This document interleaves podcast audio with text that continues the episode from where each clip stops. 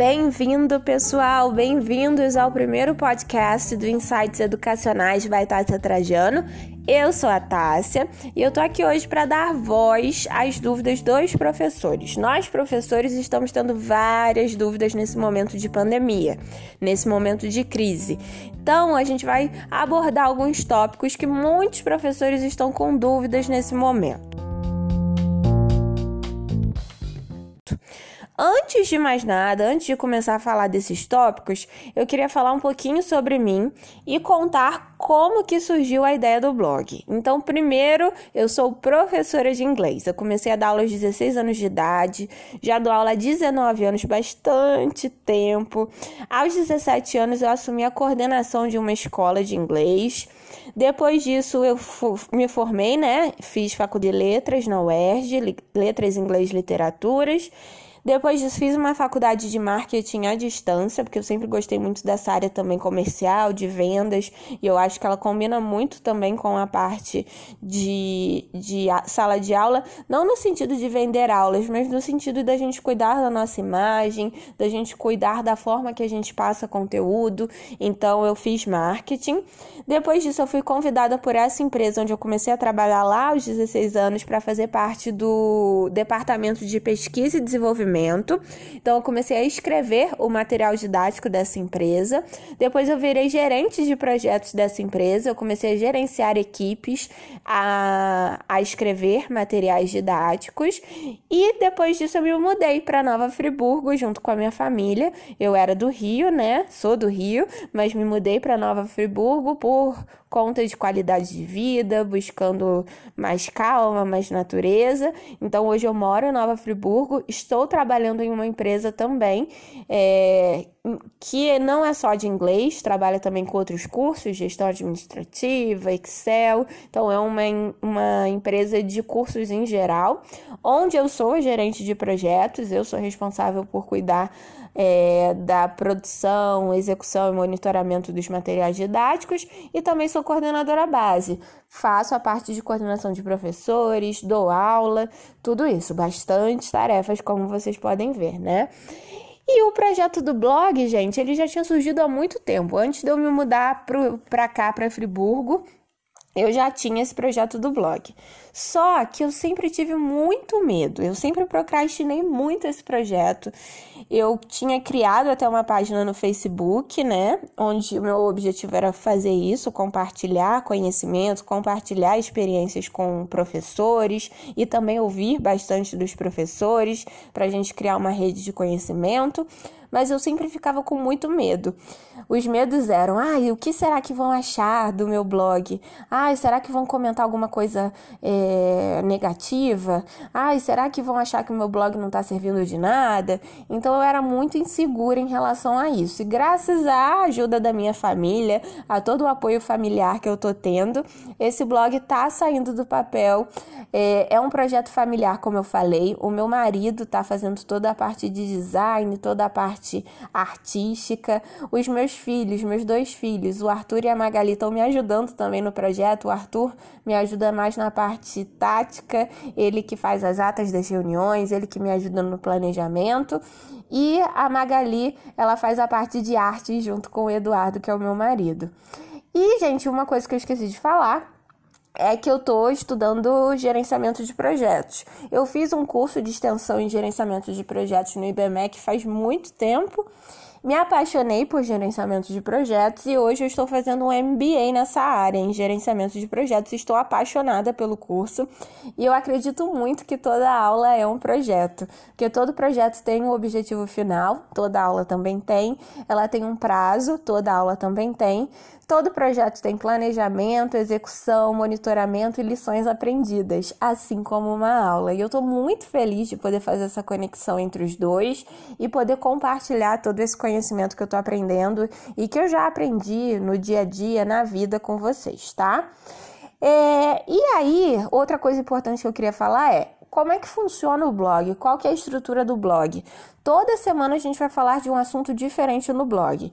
Então, essa semana, primeira semana do blog, a gente começou falando sobre o tema de como manter o foco em momentos de crise. Semana que vem, a gente já vai ter um outro tema.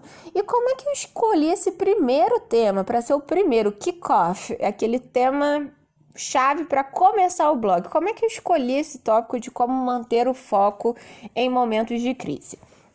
Eu escolhi esse tópico fazendo uma pesquisa. Como eu sou da área de, é, de, gerenciamento de projetos, eu sei da importância de você pesquisar, de você se planejar. Então, eu comecei a fazer uma pesquisa em todos os grupos de inglês que eu tô no Facebook, entrar em contato com todos os meus colegas e perguntar para eles qual era o principal problema que eles estavam vendo nesse momento de quarentena, de coronavírus, de crise, de trabalhar de home office. E todos eles, eu vi muitos posts assim, ai, tô exausta. Como é que vocês estão, professores? Vocês estão igual a mim? Vocês também não estão conseguindo lidar com a quantidade de tarefas para fazer no dia a dia? Eu chego exausta no fim do dia, eu não consigo pensar em mais nada.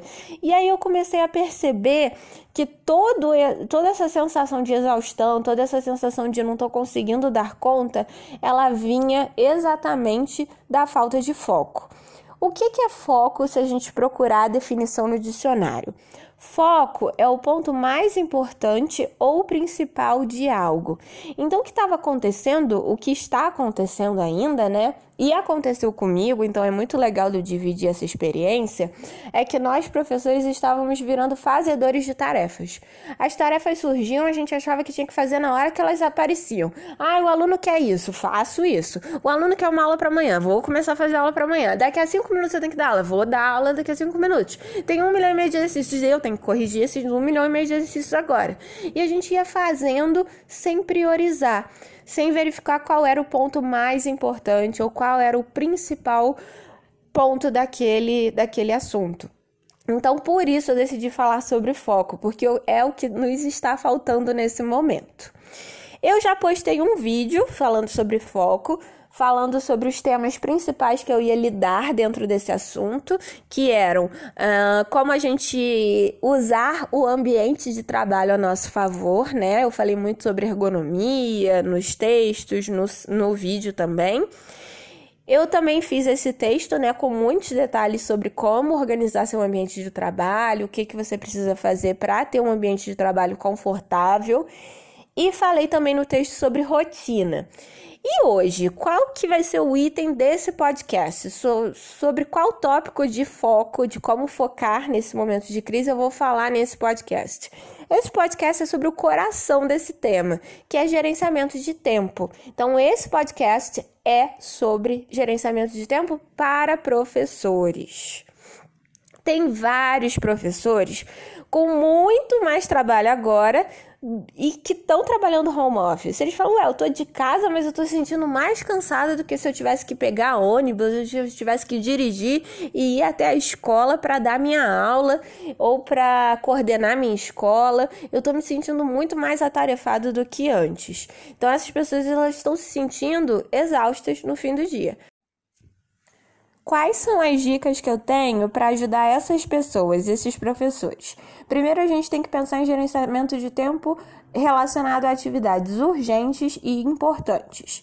O que, que, são atividades urgentes? São aquelas que a gente não pode deixar para depois. São aquelas que, se a gente não fizer agora, se a gente não resolver agora, vão gerar danos muito sérios. Então é isso que está acontecendo. A gente está deixando tanta coisa acumulada que as tarefas deixam de ser importantes e passam a ser urgentes. Se eu não fizer agora, eu vou ter problemas sérios. Por exemplo, é, eu tive tantas tarefas durante o dia que eu esqueci totalmente de que eu tinha uma aula para dar daqui a cinco minutos. Se eu não parar para planejar essa aula que vai começar daqui a cinco minutos, os danos serão enormes. Essa atividade passou a ser urgente.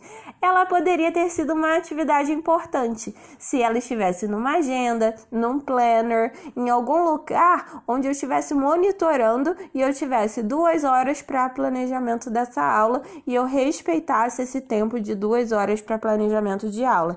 Então, a atividade importante é aquela em que você possui tempo suficiente para executá-la.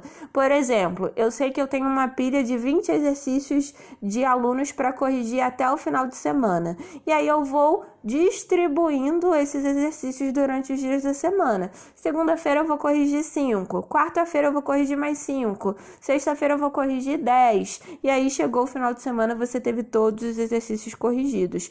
Isso é uma atividade importante, você conseguiu planejar a execução dela. A urgente você não consegue planejar a execução, você tem que agir, apagar incêndio na hora. Então o que a gente vem fazendo é apagar incêndios. Então, o que, que a gente faz para evitar as atividades, evitar que as atividades se tornem urgentes? Existe um quadrante de urgente importante. Eu vou falar aqui das categorias delas. Quando a atividade é importante e urgente, ferrou. É aquela que você tem que fazer na hora, porque se você não fizer, como eu falei, vão haver danos. São as que a gente vai tentar eliminar. A gente vai tentar não chegar ao ponto de se tornarem urgentes. A atividade é importante, mas não é urgente planeje. Ah, semana que vem eu preciso ter uma reunião com esse professor ou preciso dar uma aula para esse aluno. Utilize formas de anotação.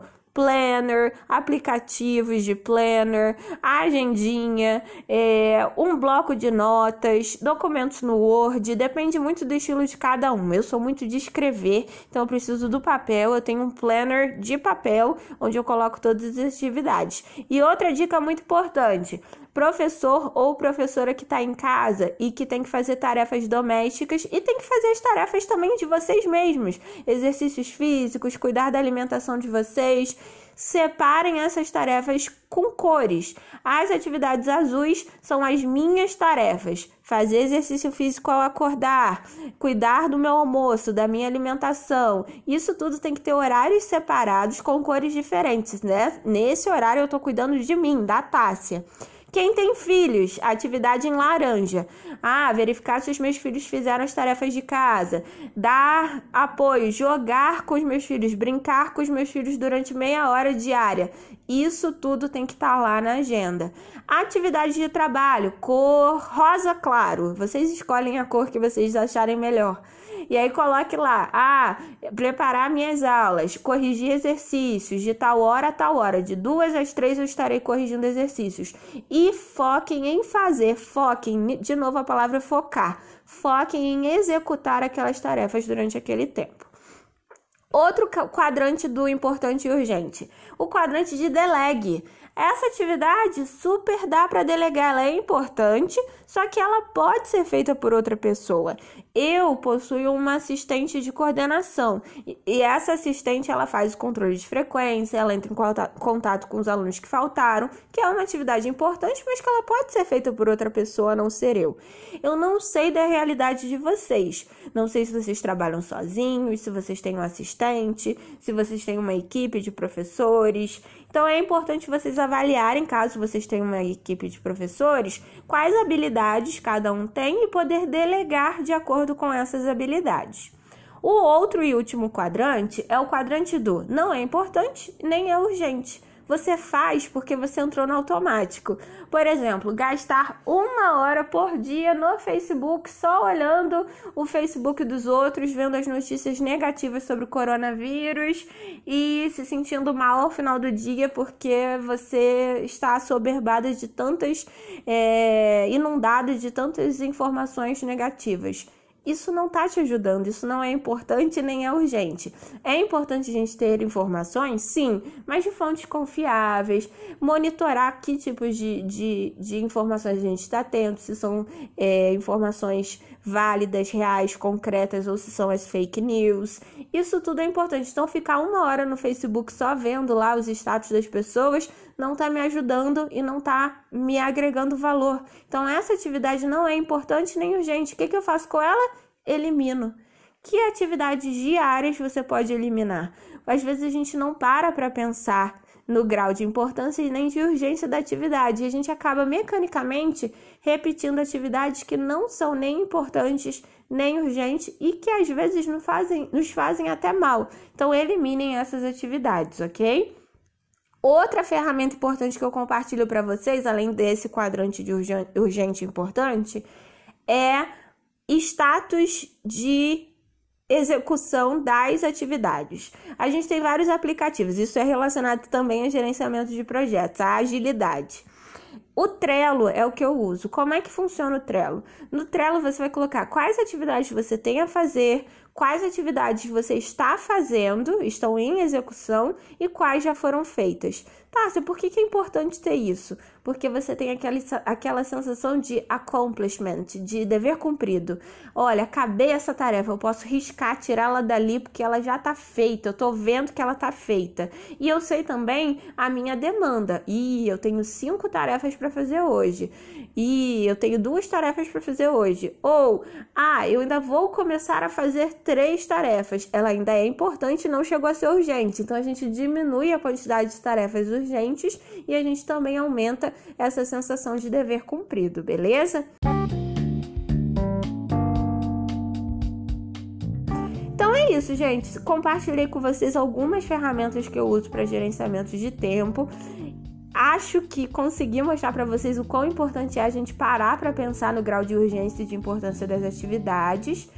É, adorei estar aqui com vocês, adorei compartilhar um pouquinho da minha história e falar sobre gerenciamento de tempo com vocês.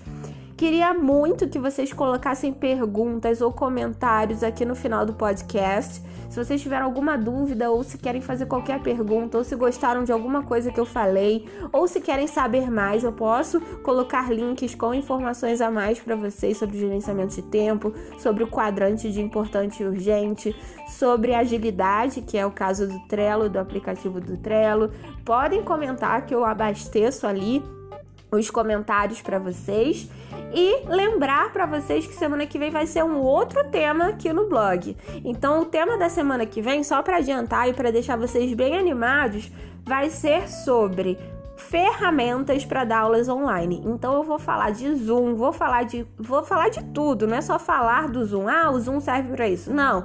Vai não sei aonde para fazer isso no Zoom. Como é que eu compartilho o mouse com o meu aluno? Como é que eu coloco o fundo na, na tela do aluno? Como é que eu tudo. Eu vou dar o um passo a passo de como usar o Zoom, o Skype, o Hangouts e várias outras ferramentas gratuitas para dar aulas online. Tudo gratuito aqui. O objetivo é a gente gerar essa rede de compartilhamento. Então eu peço para que vocês compartilhem os vídeos, compartilhem o site, compartilhem o blog, deixem os comentários de vocês e fiquem ligados para aprender mais sobre essas ferramentas online na semana que vem, tá? Deixem seus comentários aqui, vão me deixar muito feliz, com certeza, e eu vou ficar muito feliz em responder vocês. Um abraço e até semana que vem, tá?